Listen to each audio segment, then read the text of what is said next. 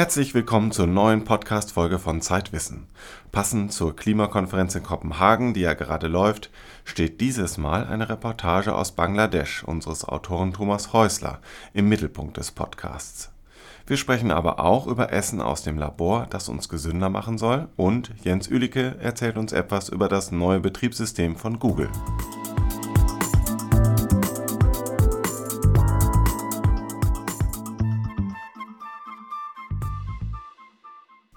Brot, das gut ist fürs Gehirn, Margarine, die den Cholesterinspiegel senkt, Joghurt, der das Abwehrsystem stärkt. Der Supermarkt kann einem manchmal vorkommen wie eine Apotheke. Functional Food heißen die neuen Lebensmittel, die uns gesünder und die Industrie reich machen sollen. Eine neue EU-Verordnung soll diese Gesundheitsversprechen nun genauer unter die Lupe nehmen. Unsere Autorin Birgit Herden hat für die aktuelle Ausgabe von Zeitwissen recherchiert, welche Versprechen wissenschaftlich haltbar sind und wie Lebensmittel künftig gekennzeichnet werden dürfen. Birgit, gibt es denn schon Drinks oder eine Margarine, die Gesundheit versprechen dürfen?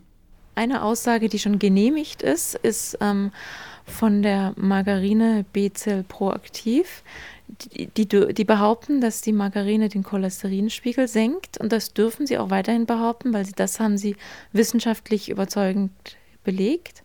Sie dürfen allerdings nicht behaupten, dass diese Margarine gesünder macht, im Sinne von, dass man weniger Herzinfarkte hat, weil das wiederum haben sie natürlich nicht bewiesen. Und was ist mit Joghurts? Es heißt doch immer, die würden das Immunsystem stärken. Die großen Joghurthersteller sind noch nicht geprüft, aber die Joghurthersteller, die bisher geprüft worden sind, konnten alle ihre Behauptungen nicht belegen.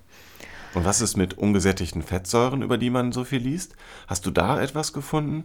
Was wird uns da versprochen und gibt es überhaupt Belege dafür, dass sie wirken? Es gibt zum Beispiel ähm, Aussagen zu Omega-3-Fettsäuren, dass diese ähm, Fettsäuren als Präparate für Schwangere sinnvoll seien, weil sie die, die Kinder dann bei der Gehirnentwicklung unterstützen. Das ist nicht ausreichend belegt und muss in Zukunft wohl auch wieder zurückgenommen werden. Gehst du nun anders einkaufen? Ja, ich gehe anders durch den Supermarkt. Mir fällt auf, wie vorsichtig doch eigentlich alles ähm, formuliert ist, wenn man es genau anschaut, dass das meiste doch so ein bisschen eher durch Verpackung und durch so Wörter wie Wellness oder sowas suggeriert wird. Wenn zum Beispiel grüner Teeextrakt drin ist. Und dann wirkt das so ein bisschen gesund, ohne dass er es wirklich behauptet oder nachweist. Okay, aber was soll man denn nun kaufen, wenn man gesund bleiben will? Gemüse und Obst am Stück und selber zubereiten. Also es ist eine alte Tatsache, aber immer wieder bei jeder Recherche aufs Neue wird sie mir in Erinnerung gerufen, wenn man die Zeit hat, dass das natürlich wahrscheinlich die beste Ernährung ist. Das war Birgit Herden über Functional Food. Mehr zu dem Thema können Sie in der aktuellen Ausgabe von Zeitwissen lesen.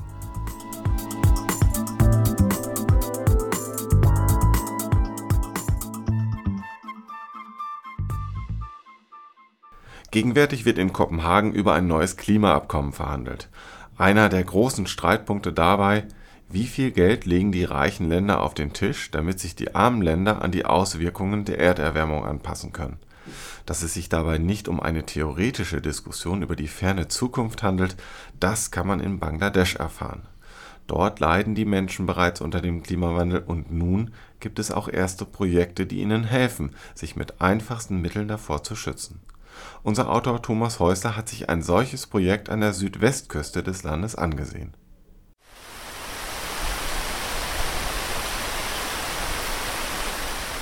Draußen prasseln die Fluten des Monsuns herunter. Über Meer und Küstenland liegt eine einzige düstere Wolkendecke. Drinnen, in einem seltsam aussehenden Betonbunker auf Stelzen, sind die Bewohner des Dorfes Beidwameri versammelt. Die Frauen in bunten Saris, die Männer in Hemd und Lungi, einem traditionellen Wickelrock. Einer nach dem anderen stellen sie sich vor, nennen ihre Berufe. Reisbauer, Fischer, Garnelenzüchter. Für sie alle ist die Gewalt der Natur kein abstrakter Begriff, sondern Alltag. Letzten Mai zerstörte der Wirbelsturm Eila ihre Häuser. Zwei Jahre davor forderte Sider 2000 Tote in der Region. Doch nun drohen neue Gefahren, die Auswirkung der Erderwärmung. Darum sind die Bewohner bei Vameris in den Sturm- und Flutschutzbunker gekommen, um mehr darüber zu erfahren. Keiner hat hier eine Zeitung, auch Fernseher oder Radios gibt es in der Gegend kaum. Community people are very much interested because climate change problem is a big problem now and it is a mass talked issue. Der Klimawandel sei hier ein großes Thema, denn er verursache bereits Probleme, sagt Mohammed Alaudin, ein Entwicklungsexperte des Bangladesh Center for Advanced Studies BCAS.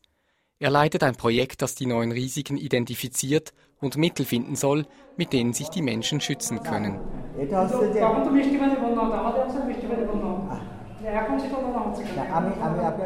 Die Bewohner bei Edwameris zählen die Auswirkungen des Klimawandels auf, die sie bereits spüren.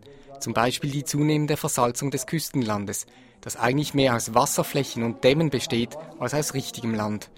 Auf diesen Wasserflächen bauen die Bewohner Reis an, andere züchten Garnelen.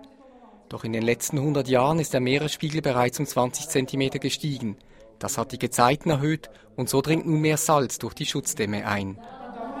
Darum, so sagen die Leute hier, gedeihe der Reis schlechter und auch die Garnelen. 711 Kilometer coastal area Betroffen ist ein Küstengebiet von 711 Kilometern Länge, eine riesige Fläche für das kleine Bangladesch. Mit Stürmen leben wir zwar schon lange, aber Klimatologen sagen voraus, dass die Stürme und Unwetter häufiger und schlimmer werden. Und dann kommt noch die Versalzung und der Meeresspiegelanstieg dazu. Das wird unsere Landwirtschaft und die Fischzucht stark beeinträchtigen. It will affect our livelihoods, agriculture, fishery and other Bangladesch blickt also in eine düstere Zukunft. Die Reisproduktion des Landes reicht schon jetzt nicht für den Eigenbedarf. Über die Hälfte der Menschen leben von weniger als einem Dollar am Tag. Da müssen die Schutzmaßnahmen, die das BCAS-Projekt mit den Bewohnern erarbeitet, einfach und billig sein. Nach dem Workshop besichtigt der Entwicklungsexperte Mohammed Alaudin einige Schutzmaßnahmen, die sein Projekt in der Gegend betreut. Der Weg dorthin führt über einen der vielen Dämme hier am Küstengebiet. Zwischen diesem Damm und dem nächsten liegt ein Fluss und eine Reihe von Hütten. There was heavy riverbank erosion in the last year in this place. And you can see this side, most of the households are the victim of riverbank erosion.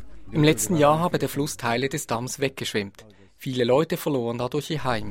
Ohne Dach über dem Kopf und ohne Land haben sich manche dem anschwellenden Strom jener angeschlossen, die in die Slums der Hauptstadt Dhaka ziehen. Mohammed Alaudin klettert nun vorsichtig den Damm hinunter auf ein tiefer liegendes Stück Land. Im Matsch stehen zwei Bambushütten.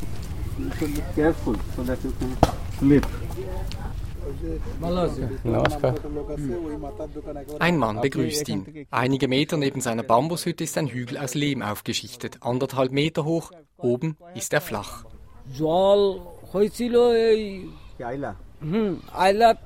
জল হয়েছিল তাতে রক্ষা পাওয়ার জন্য এই বিয়ে উঁচু করা হয়েছে।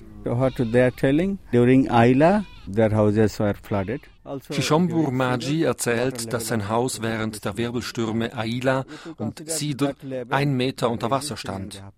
Nun hat er aus Lehm ein höheres Fundament für sein Haus aufgeschichtet. Ohne unsere finanzielle Hilfe wäre das nie gegangen. Er ist Fischer und ihm bleibt neben dem Unterhalt für die Familie nichts übrig. Höhere Fundamente sind eine Maßnahme, um sich gegen die steigenden Fluten zu schützen. Es braucht aber mehr, zum Beispiel alternative Jobs. Shishon Bumachi erzählt, dass die Unwetter zahlreicher geworden seien. Darum könnten sie weniger hinaus aufs Meer. Deswegen hilft das BICAS-Projekt nun einigen Fischern, auf Krabbenmast umzustellen, weil Krabben auch in salzigerem Wasser leben können. Ob solche Projekte letztlich etwas bewirken, wir wissen es nicht. Wir kämpfen mit so vielen widrigen Umständen. Zu wenig Geld, Korruption, politische Instabilität. Immerhin nimmt die Regierung das Problem mittlerweile ernst. Doch das arme Bangladesch ist, wie andere Entwicklungsländer auch, auf Hilfe angewiesen. Bis zu 500 Milliarden Franken jährlich wird die Anpassung an den Klimawandel in Zukunft kosten. Doch bisher geben sich die reichen Länder knausrig. Ganze 170 Millionen Franken enthält der globale Anpassungsfonds und brauchbare Angebote für die Klimaverhandlungen vom Dezember in Kopenhagen liegen noch nicht auf dem Tisch. Dabei dränge die Zeit, sagt Rafikul Kokan. Er ist der Leiter einer Nichtregierungsorganisation, mit der Mohammed Alaudin in der Gegend zusammenarbeitet. Wir sind plötzlich mit Problemen aus ganz vielen Richtungen konfrontiert. Mehr Stürme, Versalzung, Die Gezeiten werden stärker. Alles geschieht zu schnell, viel schneller als die Leute im Westen glauben und schneller als die Forscher vorhergesagt haben. Kokan sitzt in seinem Büro in Kulna, der größten Stadt der Region. Mohammed Alaudin ist nach seiner Inspektionstour von Beidwameri nach Kulna gefahren. Es hat die ganze Zeit geregnet. In der Straße vor Rafikul Kokans Büro steht das Wasser knietief. Auch so etwas gebe es erst seit kurzem, sagt Kokan.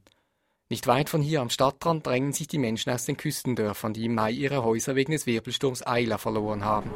Without warming, the western people can't survive. And if you want to survive, then we will die. Es scheine, als ob die Menschen im Westen nicht leben könnten, ohne das Klima weiter anzuheizen. Dann aber, so sagt Rafikul Kokan, dann werden wir hier sterben. Thomas Häusler darüber, wie die Menschen in Bangladesch schon jetzt mit dem Klimawandel zu kämpfen haben. Mehr zu dem Thema lesen Sie auch in unserer aktuellen Ausgabe.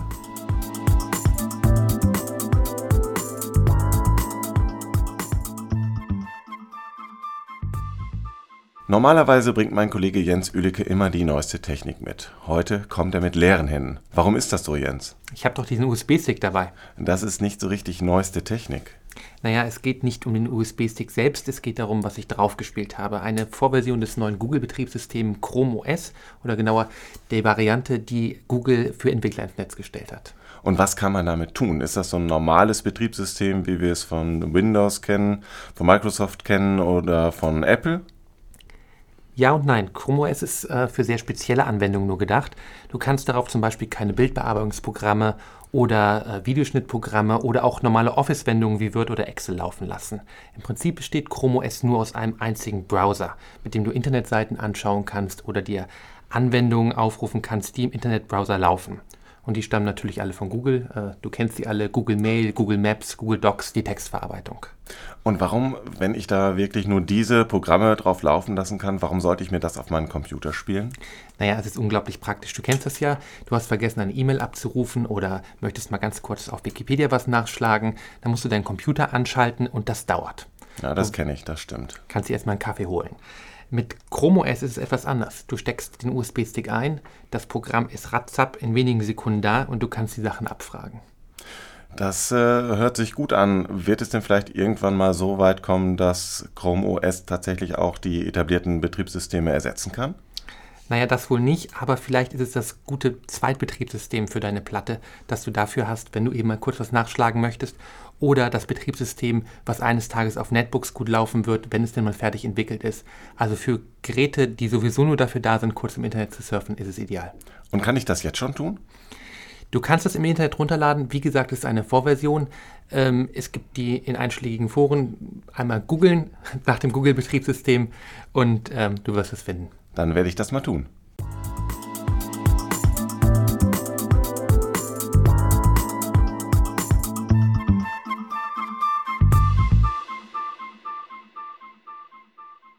Das war die neue Folge des Zeitwissen Podcasts.